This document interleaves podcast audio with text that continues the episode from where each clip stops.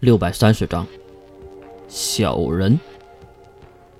量小并不是君子，无毒当不了丈夫。哎呦，小瘪三儿，好久不见呢！几个月不认识的人和雪珂打着招呼，话语中透露着相识。小瘪三儿，你这是去干嘛呀？是个壮汉，晃晃悠悠的向两人走来。看到这个情况，雪珂连忙陪着笑脸：“哎呦，这不是威尔三兄弟和朗克吗？”虽然雪珂都叫出了对方的身份，而月还是无法对上号。听说你投靠的伯爵嗝屁了，这是真的吗？那还用问吗？你瞧他现在的穿戴，就是一个落魄的猎人呐！话没落音，那个壮汉一拳抡了过来，直接打在了雪珂的脸上。雪珂那小智立马就飞了出去，在地面滚了两圈，才勉强的拱起了腰。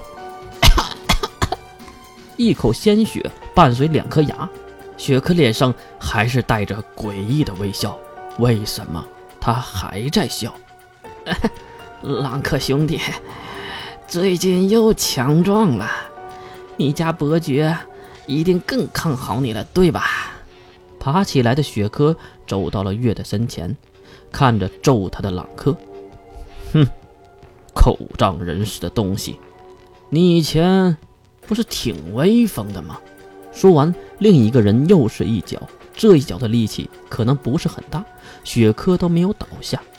看到雪珂没倒，另一边补上了一脚，就这样你一脚我一脚的踢着雪珂趴在地面上，卷起了身体，并捂住了头部。不一会儿，对方可能也是踢得有点累了，然后才注意到腰上拴着绳子的月。哎呦，这个是什么鬼啊？由于月戴着帽兜和口罩，根本看不出他的长相。啊，我家的妹妹。染了花病，来这里治疗的。不然，我来这里能干嘛呀？满脸是血的雪珂晃晃悠悠的再次站了起来，然后掏出兜里的香烟，给打他的四个人。来来来，各位大哥，累了吧？点一颗，点一颗。嗯，以前，以前我呀，啊，不对，是狗崽子我。太狗仗人势了，得罪了的地方呢，还还还请见谅。毕竟现在踏入了你们的地盘，还那个以后还请多多多照料啊。四个人也是点上了烟，再看雪珂收回了香烟，又掏出了一袋金币，给几位大哥喝点酒，吃点菜的。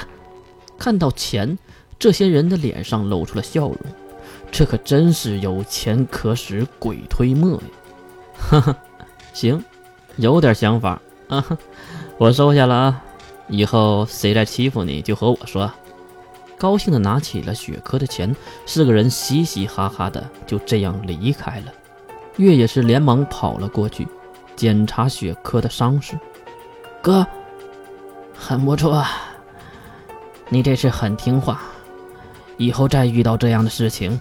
一定不要出声，懂吗？月担心的点了点头，再看雪珂，用袖子擦掉眼睛旁流出的鲜血，并掏出了怀中那刚才买的黑色小瓶子。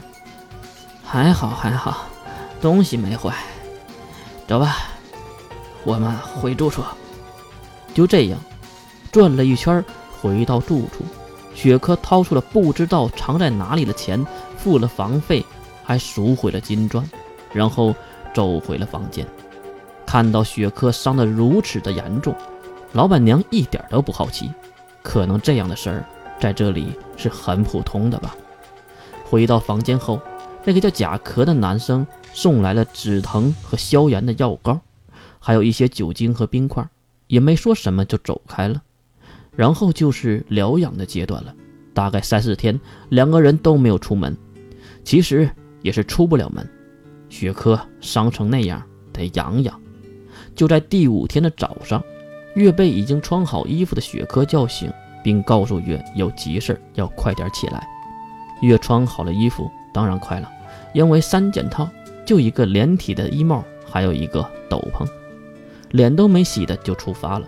十几分钟的路程，好像也没有走出镇子，差不多就在镇子的边上的一个小酒馆停下了脚步。推开门进去，没有一个客人，只有一个酒保在。雪珂二话没说，丢给那酒保一袋金币。打开袋子一看，酒保就收了起来。然后两个人靠着门的边上坐了下来，好像是在等待某人。很快，这个被雪珂等着的人也来了，是一个穿着光鲜亮丽的胖子，大约四十岁左右，长相很丑，还留着一个自信的八撇胡。为什么是你？来者的话语中带着气愤，可能不太想见到雪珂。雪珂脸上的表情马上变成了奉承的微笑。哎呀，我家伯爵呀，正在假死中，总不能出来吓唬人吧？你说对吧，大人？没有回答雪珂，胖子坐在了两人的对面。酒保也是迅速的放下了三个杯子，里面都装着黄色的液体，应该是酒。目送酒保离开，胖子斜了雪珂一眼，示意让他说话。啊，大人，您最近又帅了不少啊！和第一次见的时候。雪珂的话说到一半，那个胖子一巴掌打在桌面上，愤怒地指着雪珂：“废话真多！我来已经给你们伯爵面子了，竟然弄个低等的下人和我在如此简陋的地方交谈。要不是因为